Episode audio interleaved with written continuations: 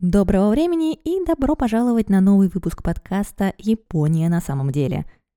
Бусидо оказалась самой сложной темой из всех, за которые я бралась, а потому введение в этот раз будет несколько длиннее, чем обычно. Объясняю почему. С процессом производства продуктов все обычно предельно четко. История событий и лиц проверяется документами, у легенд есть корни.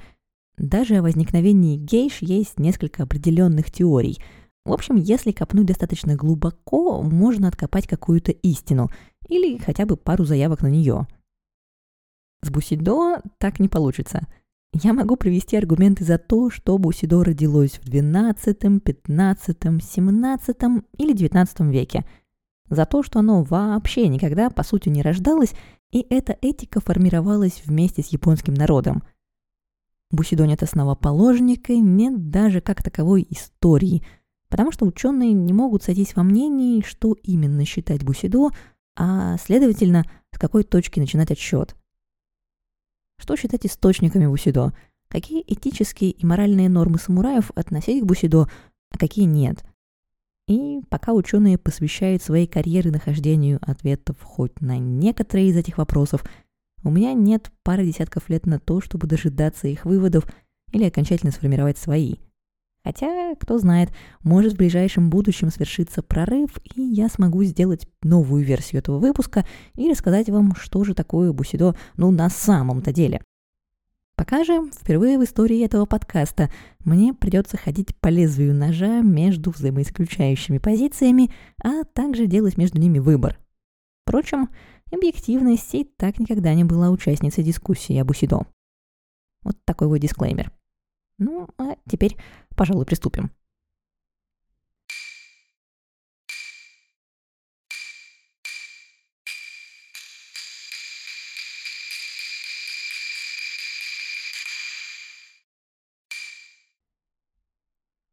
Основная проблема Бусидо заключается в его популярной интерпретации. Что вам вспоминается при упоминании этого слова? Давайте угадаю. Честь, долг, смелость, преданность, самоконтроль, самопожертвование, чувство справедливости, честность и хорошие манеры. Этические и моральные нормы, которые на протяжении мировой истории ценились многими народами. Так чем же выделились японские? Приверженцы взгляда на Бусидо как на древнюю этику считают, что особенной японскую мораль делают китайские принципы бун и бу – гражданскость и военность, образованность и боевая подготовка. Упоминания бун и бу действительно встречаются в Японии, начиная с самых ранних документов, как, например, написанного в VIII веке текста Нихон Сёки. Бун и Бу считались столпами успешного правительства, впрочем, гражданским делам все же отдавался приоритет. До тех пор, пока в конце XII века Япония не попала под власть первого в своей истории военного правительства.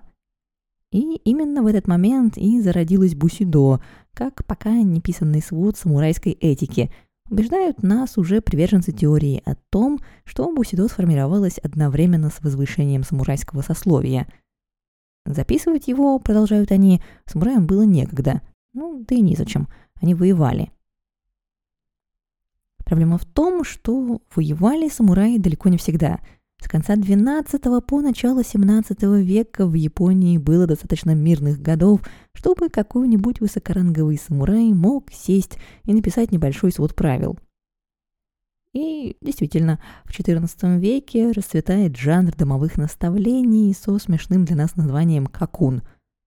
Кроме того, самураи пишут себе многочисленные инструкции о том, как правильно одеваться на разные типы мероприятий, как себя вести, как принимать и дарить подарки – все эти правила и процедуры начали складываться еще раньше, но приход к власти второй династии сёгунов и переезд ставки онных сёгунов в Киото, где работал веками сложившийся аристократический этикет, делали задачу не упасть лицом в грязь особенно актуальной.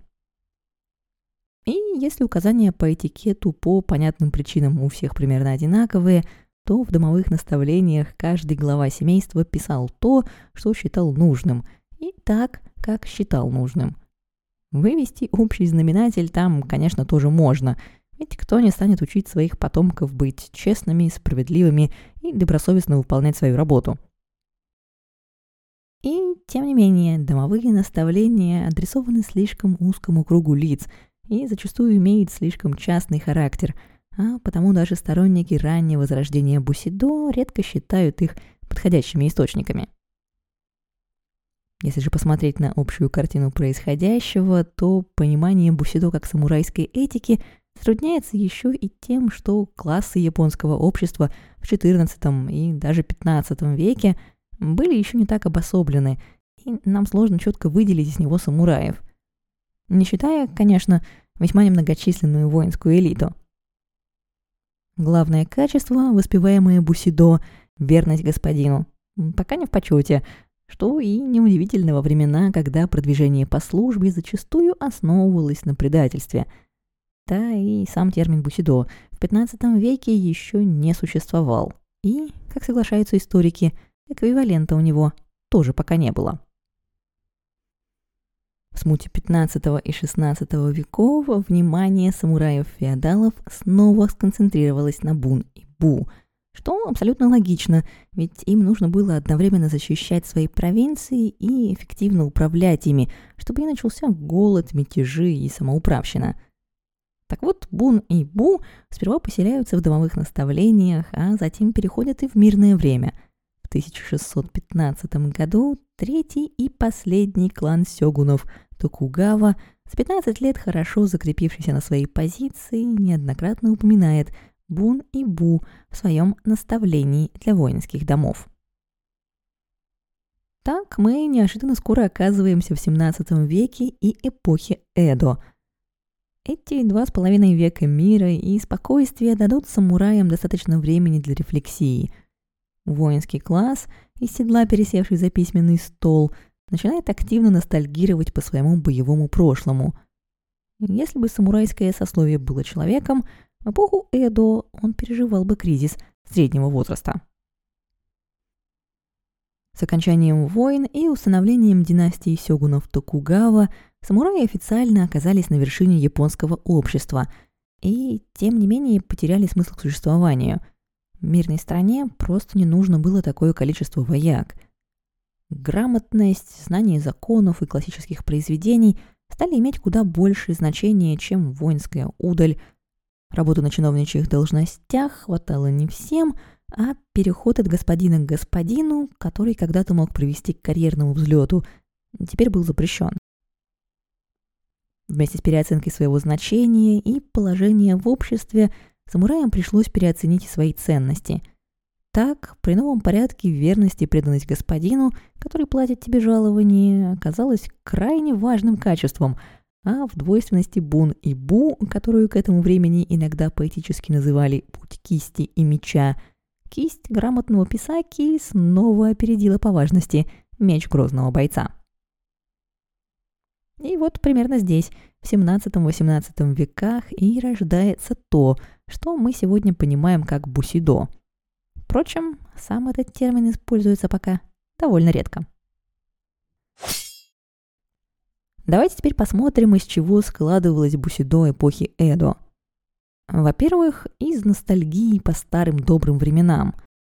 Большинство авторов наставлений не упускали возможности пожаловаться на то, что самурайская мораль находится в упадке. Самураи теперь спят ночью и днем, едят от пуза, развлекаются, покуда хватает денег, и еще жаловаться думают на свои условия жизни – в то время как раньше великие воины спали под открытым небом, питались подножным кормом, но не ныли, а отважно умирали за своего господина. В общем, времена были суровые, но воины тогда были воинственнее, трава зеленее, а солнце ярче. Усугубляло ностальгии еще и то, что самураи думали о себе как об уникальном классе. Ведь именно они должны были нести в себе двойственность бун и бу – и как раз Бун и Бу и становятся второй чертой Бусидо эпохи Эдо. Привнесенная в незапамятные времена из Китая философия за века видоизменилась под влиянием идей японских конфуцианских ученых и прочих мыслителей. Некоторые из них, например, утверждали, что Бун – это Китай, а Бу – это Япония, и, вдохновленные все той же ностальгией по былым временам, добавляли, что Япония не такая, как другие страны, и все здесь пропитано воинским духом. А в то время как одни ученые говорили о важности литературы и образования, автор Хагакуры Ямамото Цунетому рекомендовал сжечь документы и книги сразу после прочтения, чтобы никто не заподозрил воина в любви к литературе. Подключился к вопросу о Бун и Бу и Сюгунат Токугава, он же Бакуфу. Прекрасно понимая сложившуюся ситуацию, Бакуфу и феодалы даймё на местах старались пристроить как можно больше самураев на административные должности, а для этого бывшим воякам нужно было хоть какое-то образование. Так образование стало считаться неотъемлемой частью служения, которое самурай должен уметь нести как мечом, так и кистью. Это, впрочем, приведет к новым проблемам, и в конце 17 века Муру Кюсо будет жаловаться. До недавнего времени самураи ничего не знали о денежных делах вели экономный образ жизни – во времена моей юности молодые люди никогда не упоминали о ценах, а были и те, кто краснел, услышав непристойную историю. Так изменились социальные стандарты за 50 лет. И Кюсу был не одинок. К концу 17 века многие философы, ученые и писатели были озабочены упадком самурайского духа – но в то время как одни призывали самураев вернуться к старым идеалам самоконтроля и постоянной готовности к смерти, другие убеждали, что самурай нового времени должен быть в первую очередь интеллектуалом. Отсюда вытекает третья особенность бусидо эпохи Эдо. Оно было очень разношерстным и зависело как от времени написания работы, так и от места происхождения автора, его социального положения и личных взглядов. Часто авторы писали прямо противоположные друг другу вещи. Например, хороший пример несогласия самураев по вопросу о том, что есть честь и долг, показал инцидент с местью ранинов из Ако, о котором я подробно рассказала в прошлом эпизоде. И хотя во многих работах прослеживаются одинаковые темы, такие как верность господину, важность быть всегда наготове принять поручение или даже смерть, общего соглашения о том, что именно ожидается от самурая, в Японии по-прежнему не было. А теперь давайте все же посмотрим на несколько работ, которые чаще других упоминаются в современной дискуссии об Усидо. Во-первых, разумеется, мы не можем не взглянуть на Хагакуры, известные в переводе как «сокрытые в листве». Эту работу в начале XVIII века написал человек по имени Ямамото Цунетому, мало кому в свое время известный самурай из провинции Набесима, впоследствии ставший дзенским монахом. Знаменитое произведение начинается со строк «Путь самурая обретается в смерти», когда для выбора есть два пути, существует лишь быстрый и единственный выход – смерть. Это не особенно трудно. Первые строки задают тон всему последующему потоку мыслей, которую Ямамото вываливает на читателя. На все сложные вопросы автор дает один ответ – смерть, а попутно рассказывает о том, как, например, в приличном обществе скрыть зевоту. Следить за полетом его мыслей, честно говоря, довольно сложно. Кроме того, поскольку сочинение Ямамото рассчитывалось на самураев родного клана Набесима, он приводит много историй о героических свершениях воинов клана Набесима в былые времена, а вот самураев из других провинций в особом почете не держит. Поэтому, по понятным причинам, за пределы клана работа Ямамото не выходила и была выбрана из множества подобных и напечатана лишь только окрыленными победой в русско-японской войне любителями бусидо XX века. Другим вдохновителем современного бусидо можно смело назвать Ямага Соко. В отличие от Ямамото, он не был замечен в излишней ностальгии по старым добрым временам, а куда больше внимания уделял вопросу о том, что же есть самурай в сегодняшнем мире. Ямага пришел к выводу, что самурай, которому не надо день напролет трудиться в поле или мастерской, должен выполнять роль морального компаса общества. Впрочем, Давайте я лучше процитирую его самого. Самурай откладывает в сторону работу фермеров, ремесленников и торговцев. И путь является его исключительной обязанностью. Кроме того, если среди трех рядовых сословий появляется человек, непорядочный в отношении человеческой морали, самурай быстро наказывает его, обеспечивая тем самым соблюдение небесной морали на земле. Не должно быть так, что самурай познал добродетели грамотности и мужественности, но не использует их. Поэтому формально самурай будет готовиться к использованию мечей, копий, луков и лошадей, а внутренне он будет стремиться к отношениям лорд-вассал, друг-друг, родитель-ребенок, брат-брат, муж-жена. В его сознании заложен путь кисти, в то время как внешне он подготовлен в военном отношении – Три рядовых сословия делают его своим учителем и почитают его, и в соответствии с его наставлениями они постигают, что существенно, а что несущественно. В реалиях того времени мысли Ямага Соку были, впрочем, довольно идеалистичны. У самураев невысоких рангов жалования зачастую с трудом хватало на жизнь, и вместо того, чтобы практиковаться в пути, они искали подработки – да и сам Ямага довольно много времени провел в скитаниях по стране в поисках господина. Работы же его, хоть и были известны и при жизни, и вскоре после смерти автора, не оказали большого влияния на современников. Возможно, если бы Ямагу не связали в свое время все тем же знаменитым эпизодом мести Ронинов из Ако, про его труды и вовсе бы забыли. А вот ничем не подтвержденные слухи о связи мыслителя с Ронинами и его последующая ссылка в провинцию Ако сделали его героем политических активистов XIX века, а затем завоевали ему статус мудреца Бусидо в 20-м. Третьим светилом Бусидо по версии просветителей начала XX века стал Дайдодзи Юдзан. Родившись в семье Ронина, то есть самурая без господина, Подростком он отправился в Эдо, ныне Токио, обучаться военной науке у лучших тактиков своего времени.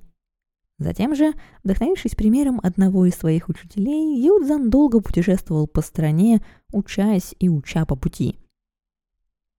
Насмотревшись на пришедшую в упадок мораль юных самураев, он задумался, что же значит быть воином в мирную эпоху – Думал-думал и надумал на целую книжку, которую сегодня издали бы под заголовком «Бусидо для чайников».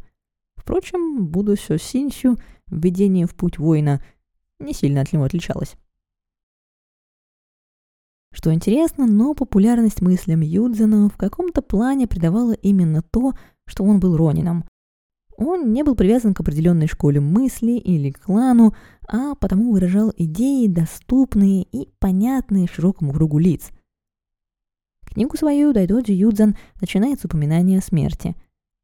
Однако, кроме этого, у него не так много общих точек пересечения с Хагакуры.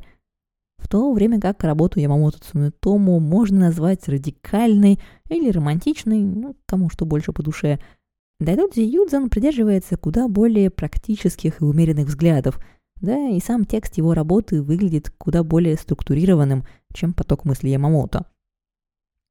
И, тем не менее, как и другие две работы, Будусё Синсю не сыскала всей японской славы при жизни автора.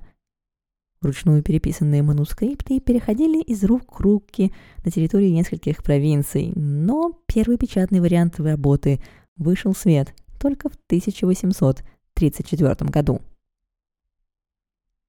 Чему Юдзан учил юных подаванов? Ничему радикальному. Про смерть и служение господину Тагроба у него, конечно, тоже было, но в общем и целом он понятным языком и с увлекательными метафорами учил их хорошим манерам. Не лгать, не злословить, соблюдать этикет, уважать вышестоящих, вовремя приходить на работу и не жаловаться по мелочам. Даже планированию семьи немного учил. Никакой спонтанности и душевных порывов, как то было у Явамото. Ну и пару цитат для наглядности – когда человек, живущий жизнью воина, предполагает, что он сможет жить долго, делая все, что ему заблагорассудится, ему кажется, что у него впереди много лет, чтобы служить своему господину и заботиться о своих родителях. Таким образом, когда что-то случится, он не сможет выполнить свой долг и будет слаб в своей преданности. Если воин осознает, что человек может быть жив сегодня, но мертв завтра, он будет помнить, что сегодня может быть его последний шанс послужить господину и позаботиться о родителях. Поэтому, сидя перед господином, получая приказ, или глядя на своих родителей с мыслью о том, что это может быть в последний раз, его забота о них будет искренней. Родившись в мирное время, люди как высшего, так и низшего ранга летом спят под москитной сеткой, а зимой под одеялом. Утром и вечером едят то, что им нравится, и живут беззаботно. Это следует понимать как большую удачу, и нет никаких оснований считать караульную службу в особняке, сопровождение господина в короткой поездке или работу посыльного трудоемкой или обременительной. Из XVIII века прыгаем в XIX. У берегов Японии учащаются случаи появления иностранных кораблей, правительство Токугава не может ничего с этим поделать, и новый кризис самурайства подталкивает мыслителей на очередную волну размышлений о месте самураев в этом мире. В игру снова вступает ностальгия по старым добрым временам, но появляется и новый игрок – национализм – ярче всего проявившийся в работах мыслителей школы Мито, которые открыто противопоставляли японцев иностранным варварам, ратовали за возвращение самураев к воинским корням и почитание императора. Хорошо знакомые нам Бун и Бу тоже были на месте, с смещением акцента, разумеется, на воинственное Бу, потому что на превратившихся в книжных червей самураев смотреть уже тошно. Видный мыслитель своего времени Йокои Сёнан примерно в то же время писал о том, что да, действительно, некоторые самураи совсем забыли о своем воинском происхождении. В то время, впрочем, как другие самураи, настолько увлеклись боевыми искусствами, что, кажется, позабыли, как читать и писать. В итоге, продолжил Сёнан, ученые смотрят на беззаботность и грубость борцов и презирают их за бесполезность, а борцы — высмеивают надменность и женоподобность ученых, а также их неспособность терпеть что-либо. Эти две группы невозможно примирить. Дальше Юкои писал о том, что стране срочно необходимы многочисленные реформы. В том числе он был не уверен, что Японии вообще нужно столько самураев, и вместо того, чтобы быть грузом для государства, предлагал им искать себе новый род занятий. Правительству Токугава предложения Сюнона были по нраву, а вот зазнавшимся воякам, как называл их сам мыслитель, не очень, поэтому последние его довольно быстро устранили. Но мертвый Юко Сёнон все равно оказался прав. За коротким, но бурным периодом смуты в середине XIX века последовало открытие страны и конец Сюгуната – Новая эпоха Мэйдзи и ее прозападное правительство отменит существовавшие до этого общественные классы и устранит самурайские привилегии. В 1872 году в Японии появится новая армия, пополняющая свои ряды по призыву, и самураи окончательно окажутся неудел. Антисамурайские настроения продержатся в обществе до 1880-х годов – а вот к 1890-м даже те политики и мыслители, что раньше настаивали на полной вестернизации Японии, и я имею в виду действительно полный, включая переход на английский язык, стали постепенно отходить от этих взглядов. Растущее недовольство настоящим и неизвестность будущего заставили японцев снова ностальгировать по прошлому, по старым добрым феодальным временам, от которых они еще недавно так радостно бежали – и если в 17 и 18 веках кризис идентичности переживали только самураи, то сейчас он коснулся всей нации разом. Под влиянием ностальгии популярностью читателей снова станут пользоваться героические повествования периода Эдо, особенно сказ о восьми верных псах клана Сатоми и посвященная Ронинам из Ако «Сокровищница вассальной верности». Ностальгировать было легче еще и от того, что к 1890 годам большинство японцев уже не помнило, как жилось в старые добрые времена на самом деле, ведь конец эпохи Эду приходился на их детство и юность. У бывших самурайских семей практически не осталось привилегий, раздражавших ранее остальных членов общества, а реабилитация лидера самурайского восстания Сайгу Такамори в 1889 году окончательно положила конец плохой репутации самураев. Кроме того, оказалось, что у обновленной Японии нет никакой государственной идеологии. И тут пробужденный ностальгией интерес к героям былых времен удачно напомнил ученым мужам о Бусидо. Впрочем, напомнил или навел на идею – это еще один вопрос без ответа. Термин «бусидо» хоть и существовал с XVI века, но использовался довольно вольно и употреблялся крайне редко. Например, Тайдодзи Юдзен в своей работе пишет о Будо, а Ямага Соко – о Сидо. А вот стабильно обозначать самурайскую мораль Бусидо начала как раз только в 1890-х годах, после того, как это слово появилось в работах журналиста и политика от Заки Юкио и дебатах, которые его сочинения породили. Что же до Отзаки Юкио, то он родился в 1858 году в самурайской семье в нынешней префектуре Канагава и был, по своим собственным словам, слабым и болезненным ребенком. В 1871 году отца Юкио по работе перевели в Такасаки, где он занимался пыткой преступников и казнями, и частенько приводил сына посмотреть на работу – Вопреки планам отца, никакой закалки сыну это не придало, но впечатление на него, кажется, произвело. В 1879 году выходит первая работа от Заки о милитаризме, в которой он рассматривает уже хорошо знакомую вам двойственность бун и бу. Начиная с 17 века, пишет Удзаки, Япония ослабла из-за слишком сильного акцента на бун, а вот до этого, наоборот – страдала от переизбытка Бу. А во всем должен быть баланс. Соответственно, чтобы его выровнять, сейчас Японии надо активно продвигать воинские качества и начинать прямо с младшей школы, чтобы сформировать в детях боевой дух. Что любопытно, сам Модзаки вскоре после публикации этой работы закусит от военной службы и в 1888 году отправится в путешествие по Америке и Европе. В Европе он впечатлится дискуссией о джентльменстве, которые, как тогда считали многие, своими корнями уходят в средневековое рыцарство. И будет не одинок. Викторианские тексты к тому времени уже удачно сформировали легенду о джентльменах по всему просвещенному миру. В своей статье «Джентльмен» Отзаки перечислит такие черты настоящего джентльмена, как откровенность, бережливость, смелость, быстроту мышления, щедрость и бодрость. Джентльмен, продолжал Удзаки, никогда не забывает о высших идеалах, ценит честь и правоту, действует на благо страны, забывая о личных интересах. Он должен быть мужественным, но не жестоким, мягким, но не слабым, и все его действия должны быть основаны на максимальном доверии. Но главное, понял Удзаки, Английские джентльмены очень похожи на японских самураев. И те, и другие высоко ставили честь, не совершали подлых поступков, не склонялись перед сильными и не обижали слабых. Список сходств можно было продолжать до бесконечности.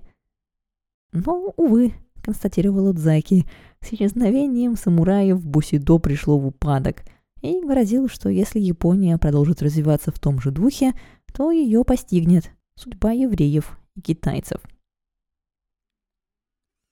Вернувшись в 1890 году домой, Удзаки активно вольется в общественную жизнь. В вышедшей на следующий год статье он назовет Бусидо ключом к успеху японского бизнеса. Обрисованное Удзаки Бусидо окажется самым значимым комментарием на эту тему до Японо-Китайской войны, и обсуждение Бусидо в последующие несколько лет будет строиться в основном как ответ на его аргументы. Фактически, маленький и щуплый уклонист откроет одну из самых важных милитаристских дискуссий XX века. Впрочем, прямого милитаризма в работах самого Отзаки вы практически не найдете. Идеи его в чем-то походили на те, что ранее высказывал Ямага Соко. Буси, они же самураи, были для Удзаки носителями общественной морали и должны были вести остальное общество в светлое будущее. Впрочем, акцент на бусидо как на двигателе торговли, вероятно, удивил бы и Ямагу, и всех других самураев, а особенно радикально настроенные лица не помедлили бы снести Отзаки голову за такую дерзость. Идеи Отзаки быстро захватили интерес интеллектуальной элиты японского общества. Не остался в стороне и Фукудзава Юкичи, портрет которого сейчас украшает купюру в 10 тысяч йен – конце все того же 1891 года Фукудзава напишет свой труд о непреклонной стойкости, в котором раскритикует бескровную сдачу замка Эдо в 1868 году, а также расскажет, как непреклонная стойкость является исконной чертой японского национального характера. Непреклонная стойкость, утверждал Фукудзава, это то же самое, что и воинский дух, бусидо – заставлявшие воинов сражаться до последнего, даже если поражение было предрешено. Воинский дух, считал Фукудзава, зародился в Японии в эпоху воюющих провинций в 15-16 веках и затем усиливался и улучшался на протяжении веков. В середине XIX века возвращался Фукудзава к так неугодной ему сдаче замка Эдо. Некоторые вассалы Токугава нарушили этику непреклонной стойкости – тем самым сломив воинский дух, развивавшийся в Японии на протяжении сотен лет. Грош цена воинскому духу, который так легко сломить, если вам интересно мое мнение. Фудзава же в итоге приходил к тому, что нужно все-таки быть преданным своей нации, то есть патриотом. Но о том, что он думал, современники еще долго не узнают, потому что работу свою Фукудзава пока публиковать побоится. А вот э, у Эмура Масахиса публиковать свои взгляды не постесняется. Как и многие его современники на Бусидо, он будет смотреть в контексте места Японии в мире. В 1894 году он выпустит целые две статьи, в которых не забудет сокрушиться о моральном упадке своих современников. Жизненная сила общества была в Буси, а жизненная сила Буси была в Бусидо – в то время как те общественные сферы, которые обладали Бусидо, имели самый истинный характер и были лучше всего урегулированы. С крахом феодальной системы самураи отложили в сторону свои мечи, а вместе с ними отложили и Бусидо. В еще большем ухудшении ситуации Уэмура обвинял школы, а вот решение проблемы возлагал на плечи японских христиан – Согласитесь, такого поворота вы не ожидали. Впрочем, дальше еще лучше. В одной из своих более поздних статей Уэмура разбирал Бусидо в послании апостола Павла к коринфянам, там же упрекая японцам в захвате монополии на Бусидо. У японцев есть привычка гордиться своим неоднозначным духом Ямато и утверждать, что они обладают исключительной монополией на Бусидо. Это не что иное, как предвзятое мнение – Бусидо определенно нельзя назвать чем-то уникальным для нашей страны. Писал Уэмура, добавляя, что Бусидо было, например, у Турции, Рима, Греции и Англии. Разумеется, в дискуссии о Бусидо в конце XIX века приняло участие куда большее количество лиц. Да и сама дискуссия, надо сказать, выдалась настолько удачной, что к концу 1890-х английские обозреватели сравнивали утраченный дух европейского рыцарства с несломленным наследием японского воинского духа. Японские же публицисты продолжат ностальгировать об эпохе самураев, а главное – об эпохе расцвета самурайства, о которой ностальгировали самураи 17 и 18 веков. Как вы понимаете, реальной истории в этой ностальгии по ностальгии оставалось крайне мало – и новоиспеченный концепт Бусидо отправится в увлекательные путешествия по историческим и социально-политическим реалиям второй половины эпохи Мэйдзи. Ну, об американских горках, по которым Бусидо мотало в 20 веке, поговорим уже в следующем выпуске. Счастливых вам праздников и до скорой встречи. Пока!